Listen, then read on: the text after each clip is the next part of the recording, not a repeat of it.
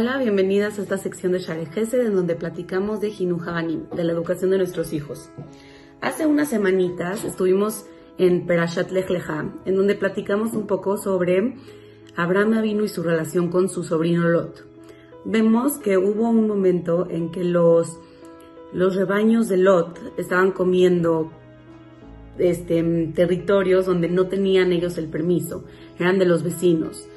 Y entonces en el momento que Abraham Avinu vio esto, que los pastores de Lot no tenían este cuidado, que estaban como robando, decidió decirle a Lot que si él se va a la derecha, Abraham se va a la izquierda o viceversa. Y es algo increíble porque estamos hablando de la persona más sadik de su época, el que hacía que todos hagan teshuvah, el que hacía que todos se acerquen a Hashem. Y esta persona, a su propio sobrino, ni siquiera hizo el intento, ¿no? pareciera así le dijo, tú vete a un lado y yo me voy hacia el otro lado. Y es muy impresionante si nos ponemos a pensar cómo fue la reacción de Abraham vino en esto. Pero aquí hay algo increíble y es justo lo que hemos estado hablando en el transcurso de esta semana sobre nuestra, nuestra parte humana en que llegamos a influenciarnos por lo que está pasando en la calle o lo que está pasando en el mundo. Y aquí es lo mismo, hay que reconocer cuando nosotros en verdad podemos hacer algo para ayudar al otro, y ahí sí, claro que vas a ayudar. Pero cuando en verdad es una lucha perdida, en donde solo sientes que te van a absorber, tienes que también reconocer separarte, lo mejor para ustedes. Y aquí Abraham Avinu tuvo la fortaleza y la visión de saber que por más que va a invertirle a Lot, ya la enseñanza que le tenía que haber dado ya se la dio.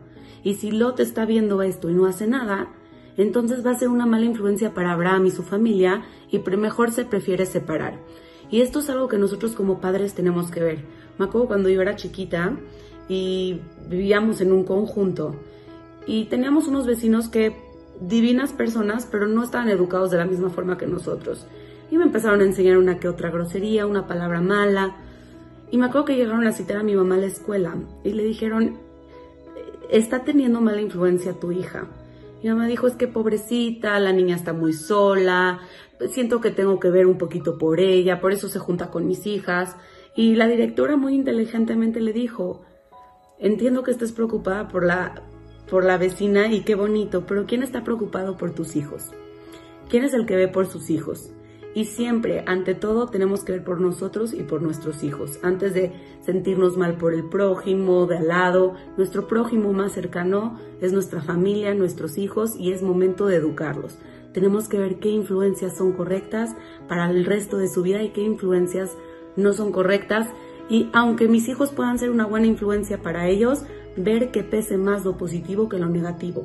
Y esto es algo que tenemos que ir trabajando cuando salen a la calle, cuando salen a la escuela, buscar escuelas donde los niños sean más matimí, más hacia el lado de nuestros hijos que hacia el otro lado. Tenemos que estar muy al pendiente de eso, esa es nuestra chamba también. Y no nada más de amiguitos, también podemos ver de maestros, de profesores, de clases en las tardes, todo, tenemos que ver que sea más o menos el mismo camino que nosotros queremos que tengan, que siempre sean buena influencia nuestros hijos, pero que la influencia negativa no los afecte. Nos vemos la próxima.